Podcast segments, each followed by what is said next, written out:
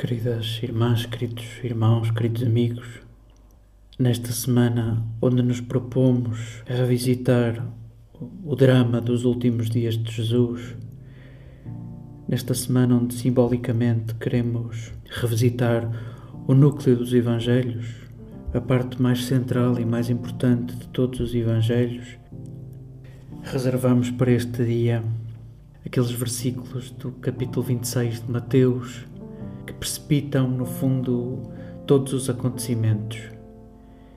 É, no fundo, o início do drama, do qual já sabemos o fim, do qual, porventura, já sabemos todos os pormenores de cor, mas ainda assim insistimos todos os anos em, em revisitar este drama, em revisitar os últimos dias da vida de Jesus e, no fundo, o convite de Jesus é o que vamos escutar no domingo da ressurreição o convite de Jesus aos seus discípulos a recomeçarem, a recomeçarem o que ele fez, a recomeçarem este exercício perpétuo de nos erguermos uns aos outros, de trabalharmos para que todos se sentem na mesma ceia, que todos se sentem à mesma mesa, que nos cuidemos todos na mesma casa. Muitos conhecem este dia ao longo da tradição como a quarta-feira da traição. Neste dia é reservado esse episódio de Judas que vende o próprio Mestre. É desconcertante o drama precisar deste gatilho. Já não faltavam inimigos de Jesus, já não faltavam adversários de Jesus, e foi preciso um íntimo de Jesus, foi preciso um íntimo fazer algo que, que, é disruptivo. Nenhum de nós estava à espera. Se lêssemos este texto pela primeira vez, não estaríamos nada à espera que fosse um dos discípulos a fazer isto, um dos, apóstolos. Judas aparece nos Evangelhos inúmeras vezes. Não é o menos importante, pelo contrário. É um morro no estômago este, este inciso, este, este parágrafo entre dois gestos belíssimos entre dois gestos de extrema generosidade, de extrema gratuidade. Este capítulo 26 de Mateus começa com uma unção de uma mulher em casa de Simão leproso. Nós não conhecemos ninguém deste, destes personagens. Uma mulher sem nome derrama um frasco de perfume na cabeça de Jesus. E nesta versão de Mateus, todos se escandalizam, todos os discípulos acham aquilo que de facto significa um gesto de, de carinho, de, eh, de, amor, de unção, de eleição, uh, acham aquilo um despropósito, acham aquilo um desperdício. E Jesus deixa-lhes um ralhete uh, dizendo: Não, não, olhem, uh, no fundo é uma recomendação aos leitores, à Igreja, ao lembrarem o Evangelho, isto onde lembrar para sempre. Isto onde lembrar para sempre. Ela preparou o meu corpo para a sepultura. No fundo, o autor liga este gesto à, à sepultura de Jesus. E imediatamente depois do Evangelho que nos é servido hoje, aquele que nós chamamos o, o parágrafo da traição, Jesus inicia aquilo a que chamamos a narração da Eucaristia, naquele gesto simbólico de um pão que ele diz que é o seu corpo e de um cálice, será o quarto cálice da ceia, em que ele diz que é o seu sangue, o sangue de uma nova aliança. No fundo, ele está a dizer o que, o que foi a vida dele até aquele dia e o que será. Uma vida rasgada, servida e que alimenta e que faz viver. Os discípulos estão numa casa de um proprietário sem nome, no fundo, convidando a que tu, querido leitor, sintas, sintas o dono da casa. É em tua casa que Jesus quer celebrar a Páscoa com os seus discípulos e a tradição que, que a Páscoa se celebra em Jerusalém e se a cidade teria uns 30 mil habitantes ao longo do ano, na altura da Páscoa, para que todos os judeus celebrassem a Páscoa dentro dos muros de Jerusalém, chegavam a ser 130 mil, segundo alguns autores. De facto, era preciso dar guarida, dar acolhimento a mais de 100 mil pessoas que chegavam para a festa, para celebrar aquela festa e que de facto devia ser celebrada abrigadamente, debaixo de um teto. E por isso há também neste gesto uh, um, um gesto de gratuidade. Essa hospitalidade não era, não era paga, como tradição estava dito que num gesto de, de cortesia se deixava a pele do cordeiro para os donos da casa. Terá sido isso que Jesus e os seus discípulos também fizeram, seguindo essa prática de uma espécie de, de recompensa simbólica, já que estavam naquela casa durante aquela noite, durante a, a Páscoa, a título gratuito. E o evangelista faz questão de colocar uma venda, um gesto que não é gratuito, uma venda, um negócio, entre estas duas balizas de, de extrema gratuidade. Aquela unção desmesurada, aquele desperdício em casa de Simão leproso, na versão de Mateus, e uma hospitalidade de um grupo numa sala nobre de uma casa a título gratuito para celebrarem a Páscoa, que no fundo é também uma refeição simbólica onde, onde é recordada a vida de Jesus como um dom gratuito até ao fim. Esta narração da traição de Jesus resgata uma simbologia de 30 moedas de prata que nos remetem para o livro do Êxodo e para o livro do profeta Zacarias onde ambas as referências a essas 30 moedas de prata têm que ver com o escravo. É muito explícito no livro do Êxodo. Quando um, um escravo é morto, outras interpretações da lei dizem quando um escravo fica incapacitado por causa de um, de um acidente, no versículo 32 deste capítulo 21 do Êxodo, diz quando um boi acidentalmente mata um escravo, além desse boi ter que ser morto, o dono do escravo tem que ser recompensado com 30 moedas de prata.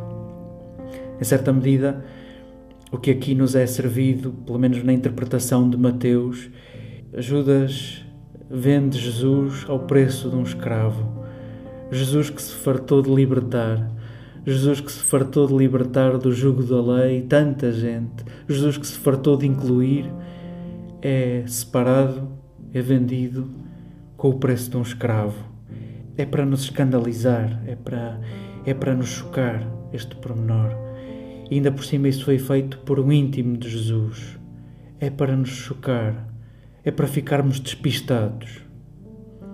E apresentados que estão os personagens, os principais dos sacerdotes, que no fundo são os sumos sacerdotes eméritos dos outros anos, são dentro da classe uma espécie de senado dos, dos saduceus. Noutras versões vão aparecer também os guardas do templo, apresentados que estão os personagens, como que se pode dizer que o drama comece. E o drama começa neste episódio tão improvável que não era preciso. Jesus já tem inimigos e já querem a morte, e não faltariam ocasiões de o apanharem. E de repente os evangelistas deixa-nos este episódio tão improvável, tão disruptivo, um íntimo de Jesus que o vende ao preço de um escravo. Há autores que dizem, aliás, há um comentário de Santo António que, que questiona: Judas, tu nem sequer levavas um preço de Jesus, tu aceitaste o preço que te propuseram. Precisamos deste parágrafo, desta cena tão improvável tão improvável. Nós que já, já nos habituamos a ela, eh, já nos parece que faz parte da história e de facto sem ela a história não avança. Mas era tão era tão prescindível, era tão prescindível tudo isto. Ainda por cima inserido em dois gestos de, de tamanha generosidade. Somos salvos no improvável. Somos salvos no improvável o, o Evangelho Apócrifo de Judas vem juntar-se a um coro de autores que pretendem olhar para Judas de outra forma, que pretendem resgatar Judas. De facto, os evangelistas chamam a Judas o traidor por várias vezes. E Jesus diz que vai ser traído.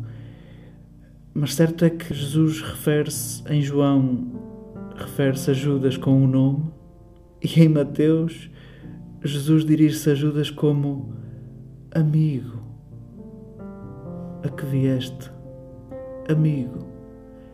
Em lado algum, Jesus chama a Judas traidor. Esse coro de autores a que se junta esse achado fantástico do, do Evangelho de Judas, uma cópia do século III, de um, de um Evangelho gnóstico que seria do século II, dão conta de Judas, até o próprio nome Iscariotes, pode ligar-se aos sicários, aquela sensibilidade mais radical e armada, eram portadores dessa adaga, dessa faca. Esses mais radicalizados que querem o fim da ocupação romana, esses que disputarão confrontos com, com o Império Romano.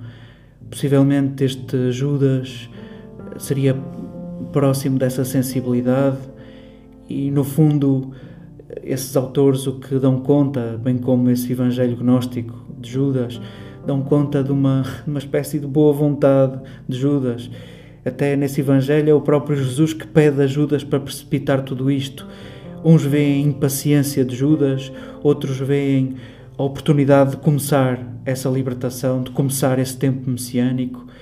Certo é que de facto este é o gatilho de todo o drama. Fosse qual fosse a motivação, a causa, certo é que é a partir daqui que começa a nossa história da salvação. É, é a partir daqui que começa tudo, podíamos assim dizer.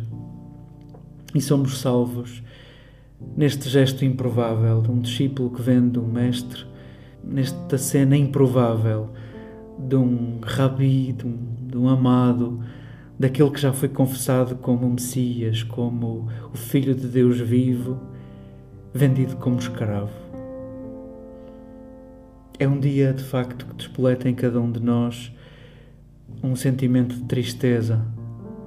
Foi um dos nossos que entregou Jesus, foi um dos íntimos que, que traiu Jesus, que vendeu Jesus, e em todos os tempos este texto é um confronto a cada discípulo. Serei eu, Senhor? Serei eu? Queremos responder a este texto dizendo eu não te quero vender, Senhor. Eu não te quero perder por nada. Sintamos que este texto nos deixa de coração apertado, nos deixa de lágrimas nos olhos, mas que pede de nós uma consequência. E queremos ser consequentes com, com o que sentimos com a tristeza deste texto. Senhor, eu não te quero perder. Senhor, eu não te quero vender por nada. Sintamos que este texto é, é um estímulo a cumprirmos a Páscoa. O mesmo é dizer, este texto é um estímulo a começarmos desde já a pôr em prática a forma de amar à maneira de Jesus. Amai-vos como eu vos amei. Uma forma de amar desmesuradamente cuidadosa. Uma forma de amar tão criativa que inclui todos e não deixa de fora ninguém. Admitamos que este texto, na vida de cada um, não está feito, não está cumprido, está em aberto. É um convite. Senhor, eu não te quero perder.